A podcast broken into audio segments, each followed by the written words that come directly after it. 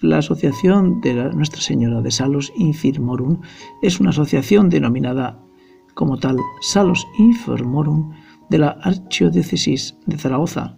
Está calificada como una asociación privada de fieles dependiente de la Archidiócesis de Zaragoza. Sus estatutos están aprobados por dicho organismo y gozan de personalidad jurídica privada de conformidad con lo establecido en el título quinto del libro segundo del vigente Código de Derecho Canónico. El domicilio de la asociación está establecido en la ciudad de Zaragoza, Paseo Pamplona, número 25. El patronato está configurado como patronato civil creado en su momento por el arzobispado de la Archidiócesis de Zaragoza, pero con personalidad jurídica independiente. La fundación atiende a los enfermos en hospitales y domicilios por personas preparadas profesional y humana y moralmente. La formación sanitaria, moral y ética de sus miembros corre a cargo de Nuestra Señora de Salus Infirmorum, de forma totalmente gratuita. Esta es la fundación de asistencia al enfermo, cuidados en hospitales, domicilios y residencias, que ofrece sus servicios a todos aquellos que lo demandan dentro de la ciudad de Zaragoza.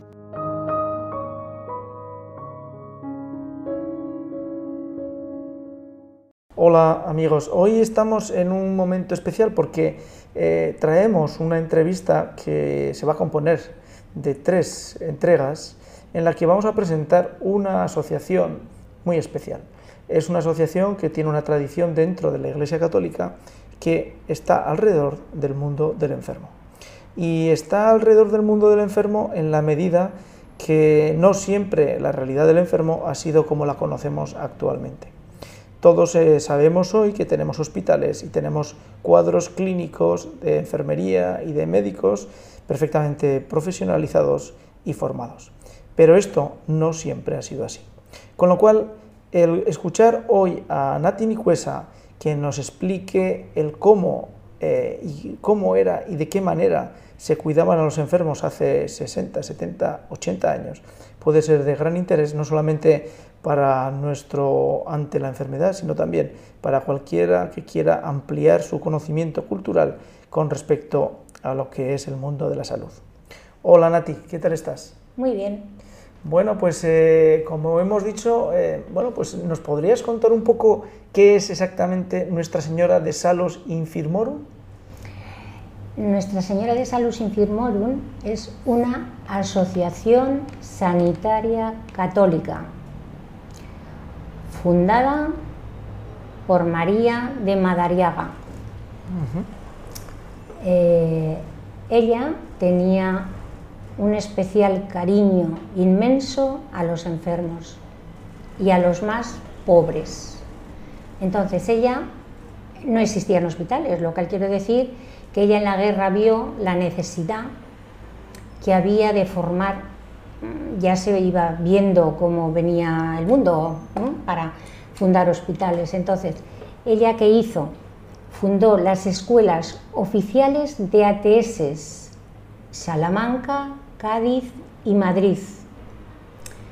¿Qué quería ella? Quería que salieran profesionales sanitarios muy bien formados, profesional, humana y moral, es decir, cristianas. Ella era presidenta nacional de Acción Católica. En la guerra sufrió mucho y bueno, la hicieron sufrir, pero ella allí estaba, ¿no? Entonces, consiguió que cuando la seguridad social ya pues empezaron con los hospitales, la llamasen porque tenía, a ver, mm, no había otra, otra manera. Entonces, le pedían enfermeras a las escuelas de, de Salus Infirmorum. Por eso, de las que ahora se están jubilando, y se han jubilado ya, eh, la mayoría, en Madrid por ejemplo, en Madrid especialmente y, Salamanca, habían sido alumnas de Salus Infirmorum. Por eso no tenía nada que ver con lo que vivimos ahora. Mm, no quiero que suene como muy... pero era la verdad. Las enfermeras de Salus Infirmorum llevaban a Dios.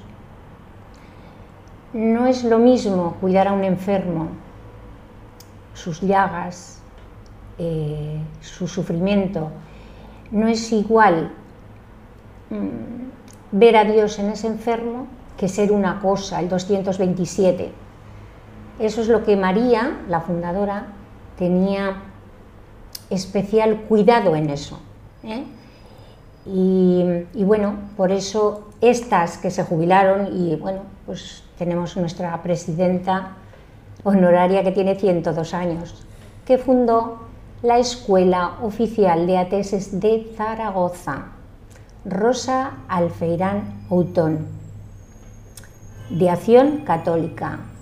Cuento un poquito la historia de ella, os va a gustar. Claro, claro, claro porque ella en la guerra, no sé qué años tendría, 15, 16, yo no sé, ahora tendría que, hacer números y no se me da muy bien. Entonces, ella, como era una mujer que parecía mucho más mayor, a través de María de Madariaga, pues se fue al frente de...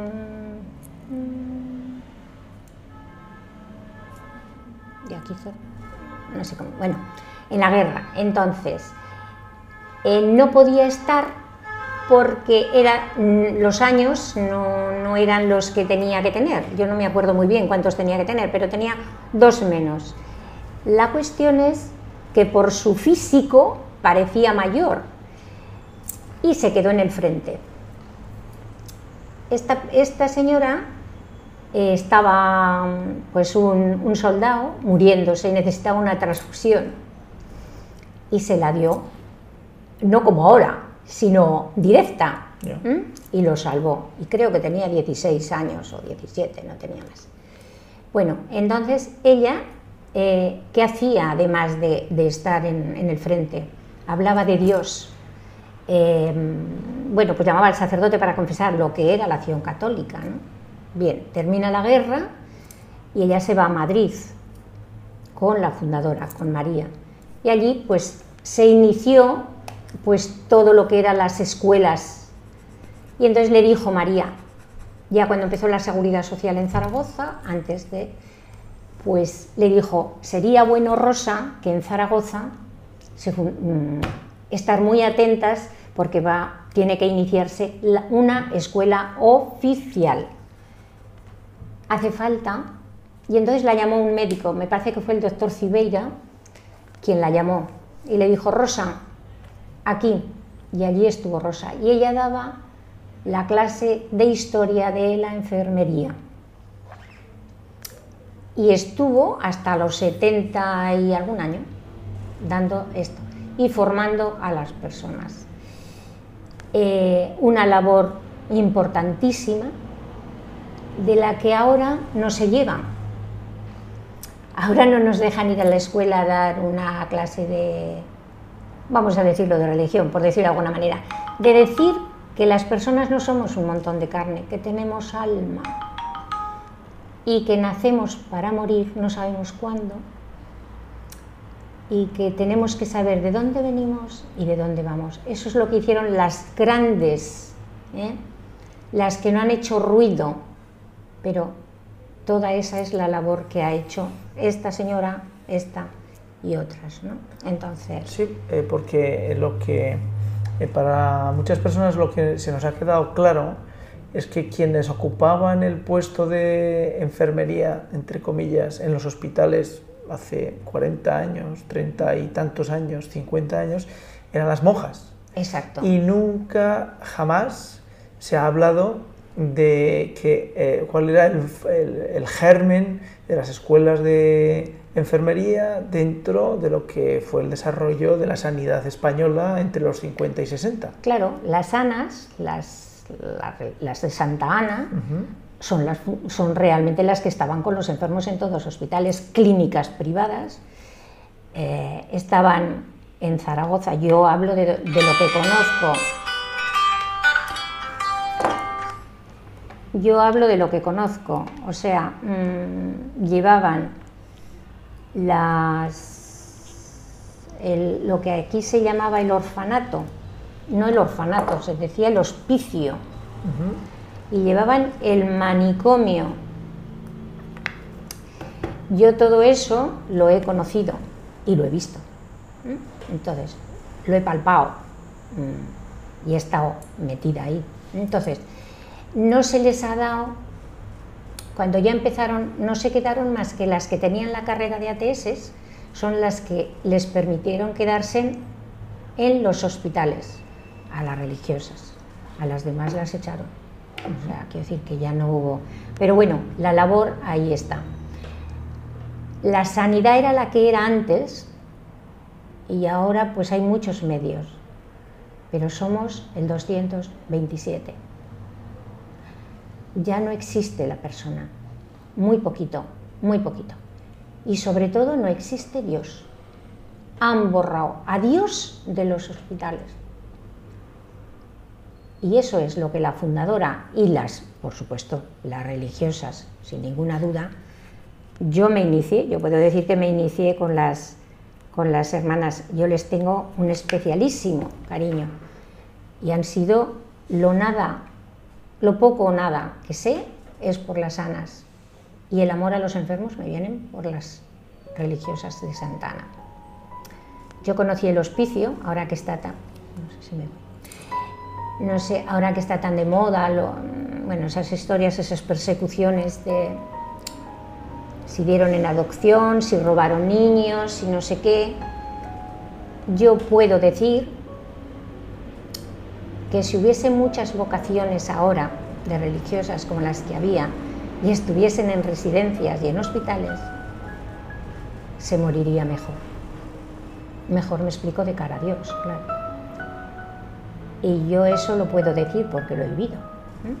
Entonces, repito, han borrado a Dios y hay mucho escáner, mucha resonancia y ya está. Y yo no digo que, claro que avanza mucho la ciencia, por supuestísimo, pero solo eso.